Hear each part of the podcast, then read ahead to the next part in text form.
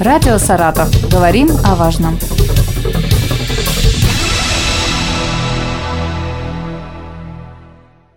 Здравствуйте, в студии Елена Тёмкина и рядом со мной главный государственный инспектор по маломерным судам Артем Голубев. Артем Александрович, здравствуйте. Здравствуйте. Сегодня поговорим о закрытии сезона навигации. Мне кажется, что в прошлом году навигация уже закрылась в это время. Я а, навигация каждый год она приблизительно одинаково. Угу. У нас же все зависит от погоды, поэтому особо сильной разницы у нас э, нету, что в закрытии, что в открытии. Но уже есть конкретная дата, когда прекратится ход судов по Волге? По малым, по Пока что только эта дата предварительная. Угу. Предварительно это будет 27 ноября, но все зависит опять же от погодных условий. Если у нас будет продолжаться э, теплая погода, устойчиво, то, соответственно, навигация будет продлеваться, закрытие будет отдвигаться ближе к декабрю, ему, возможно, даже ноябрь. То есть все зависит от погоды. А Потому если что... вот сейчас ударит холода и начнется ледостав, то это раньше произойдет или раньше уже не произойдет? Раньше не произойдет. Э, скажу почему. У нас, э, получается, протоки, может быть, и встанут, если угу. даже начнется холод, но у нас э, не встанет сама коренная Волга обусловлено, во-первых, это течением, ее размерами, а быстро, соответственно, ледостав у нас не будет, и замерзать она может и неделю, две, месяц, а то и два. Вспомним, что происходило в этом сезоне, какие итоги уже наверняка подвели, уже можно говорить о том, были нарушения или не было нарушений, там сколько происшествий было. Если подводить итоги, то начну с административной ответственности. В этом году инспекторским составом Центра ГИМСа было вынесено чуть более 1900 постановлений. И это на 24% больше, чем э, в 2022 году. То есть э, количество нарушений, к сожалению, увеличилось. Но увеличились именно за нарушение правил плавания. Как и всегда, по этой статье больше всего у нас нарушителей выявлено больше 50% именно за нарушение правил плавания. Будет чуть меньше, уже идет за нарушение правил перевозки пассажиров. Но там и штрафы, они самые маленькие, uh-huh. там от 500 до 1000 рублей. Если мы говорим о нарушениях допустим, за незарегистрированное судно, либо без освидетельствования судна, без удостоверения, то их, соответственно, уже меньше, там штрафы идут от 5 до 10 тысяч, от 10 до 15, от 15 до 20. Ну, последнее, соответственно, за незарегистрированное в установленном порядке судна. И 24 судна нами помещено на специализированную штрафную стоянку. Там, где штрафы большие, там, соответственно, меньше нарушений. А, их меньше, потому что все-таки люди уже понимают то, что угу. штраф платить, платить так неохота, да. И у нас, допустим, а, незарегистрированные суда, мы практически каждый раз помечаем, помечаем по возможности на специализированную стоянку. Это получается у нас 15 тысяч штраф за незарегистрированное судно, потом еще за штраф стоянку там выходит приличная сумма, не менее 11, если не ошибаюсь, и там получается за каждый час пока судно не заберут. То есть там уже сумма набегает приличная. А если он еще не выплатит установленные законом сроки, тогда по 20-25 возбуждается, там плюс еще штраф в двойном размере, то есть плюс еще 30. И, соответственно, э, судоводителям хватает одного раза, чтобы они поняли угу. и да, больше не продолжали нарушать. Ну, а там, где от 500 до 1000 рублей, там считается, что можно нарушать, ничего страшного, сумма небольшая, заплачу. Но ведь это тоже не просто так придумано, что штрафуют людей. Конечно, не просто так, потому что... ведут к чему? К авариям? Зачастую что, что нарушает? Это превышение установленной скорости. Правильно вы сказали, это же не просто так придумано. Ограничение скорости – это опять протоки, где ограничена видимость, это вдоль баз стоянок либо пляжи. То есть а, скорость ограничена там из-за каких-то каких-либо условий, как я только что сказал. Поэтому, когда находится в протоке пляж и судователь несется, во-первых, он угрозу дает для отдыхающих, которые там находятся, потому что любой может выплыть, что приведет к происшествию. Потерпевший, он будет прав, но будет будет ли он жив, если выживет, то с какими повреждениями он будет, а отвечать будет за это же судоводитель. Поэтому хоть здесь штраф и небольшой, но эти правила не менее важны, и их надо соблюдать точно так же, так, которые штраф, где, и, грубо говоря, там 10-15 тысяч рублей. А у нас были происшествия на воде, насколько я помню?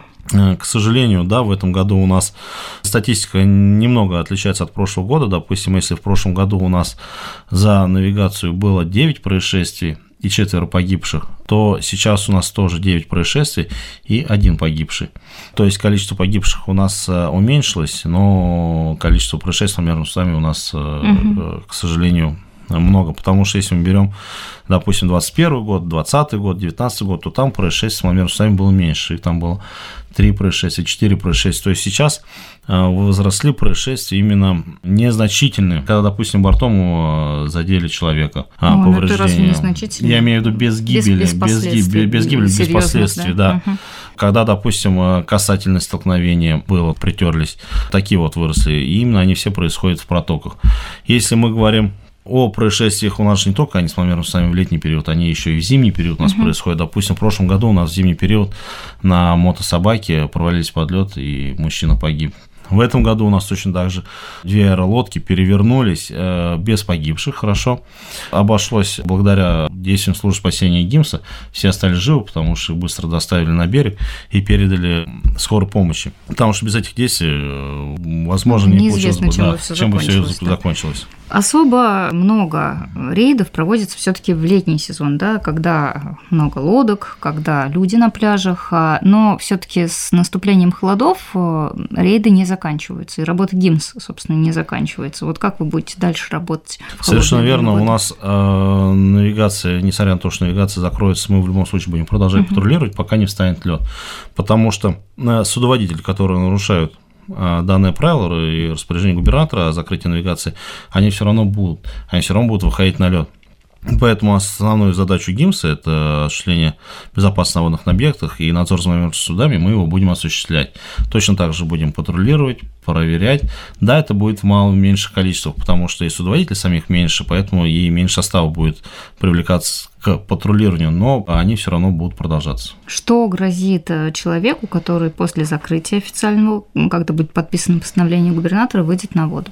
104 законом Саратовской области предусмотрен э, штраф от 500 до 1000 рублей. Это за эксплуатацию судна после закрытия навигации. Опять-таки небольшой. Опять-таки небольшой согласен, но при проверке, при нарушении данного ограничения, э, инспектор ГИМС в любом случае проверяет все остальное, что необходимо. То есть это и нормы комплектации, и удостоверение, освидетельствование судна, зарегистрирование нет. То есть, э, На штрафстоянку отправляют, нет? Именно за это нарушение не отправляют. Угу. То есть э, ко всем нарушениям, которые он, возможно, совершит, прибавится еще одно от 500 до 1000, скажем так. То есть есть риск все-таки заплатить большую сумму?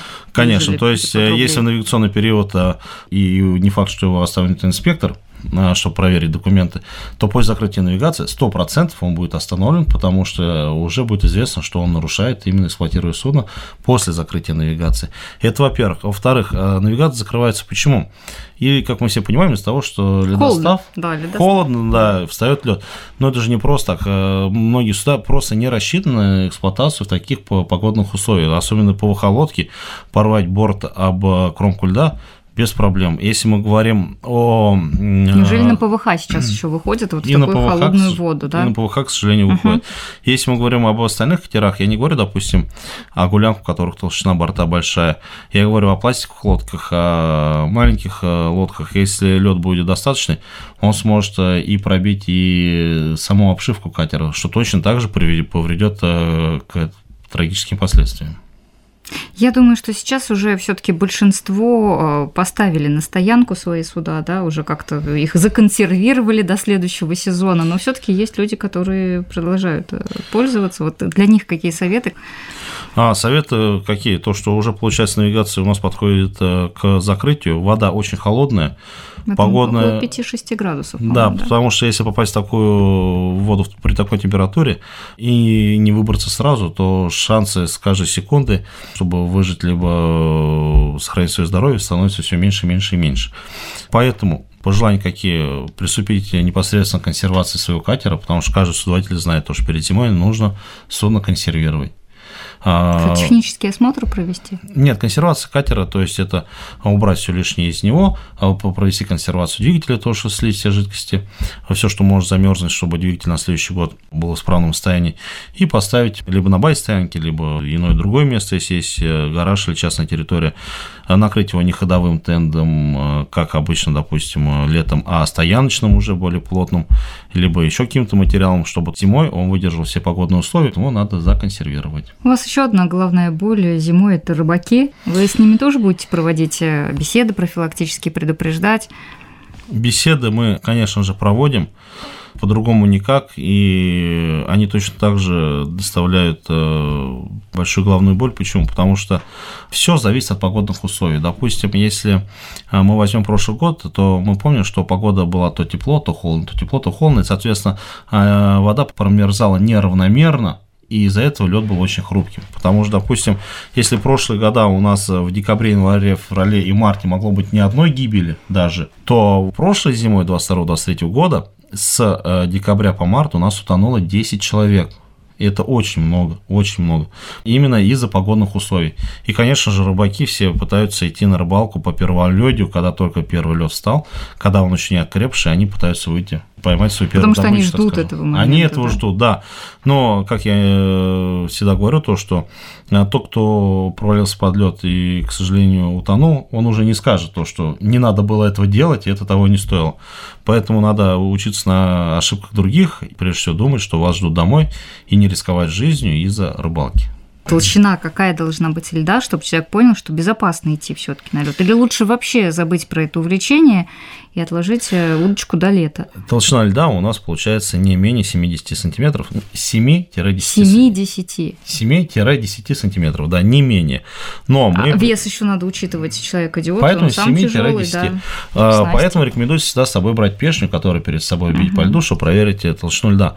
Но я как раз вот упоминал, у нас получается из-за течения лед именно на коренной Волге неравномерный.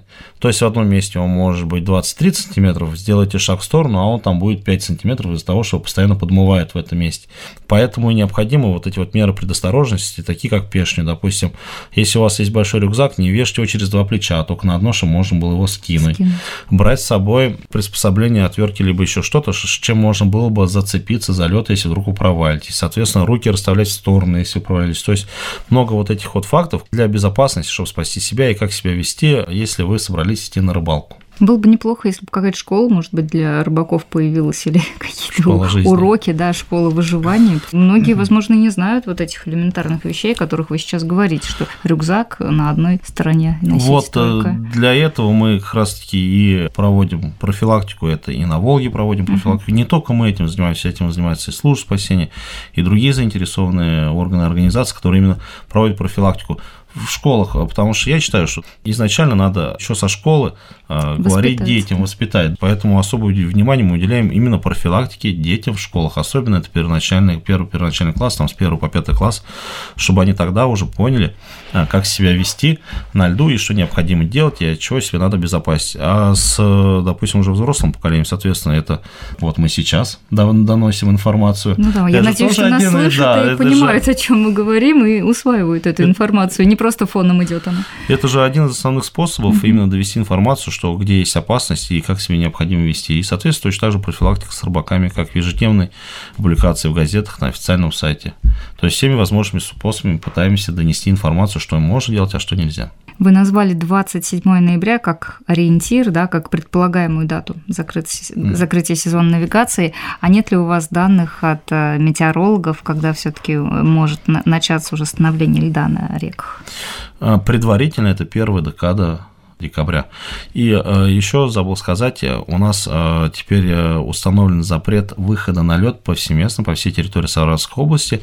Даты будут устанавливаться ежегодно, перед зимой и в конце зимы, то есть когда ледостав и весной, когда лед сходит, будут устанавливаться даты, когда лед наиболее хрупкий и опасный, определяются даты, что именно по всей территории Саратовской области, по всей акватории запрещен выход на лед. Сейчас эти даты пока что еще неизвестны, но это будет скорее всего, где-нибудь первая, вторая декада декабря, когда лед начнет становиться. То есть гражданам тоже необходимо это помнить, необходимо мониторить новости, чтобы знать, с какой по какой период э, осуществлен запрет выхода на лед.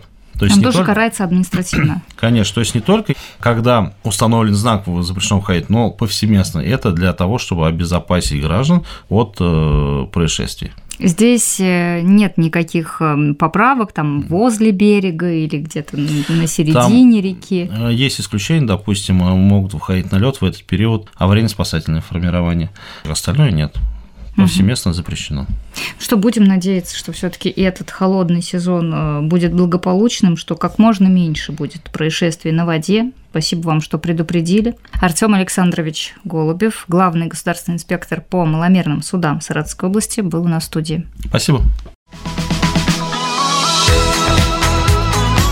Радио «Саратов». Говорим о важном.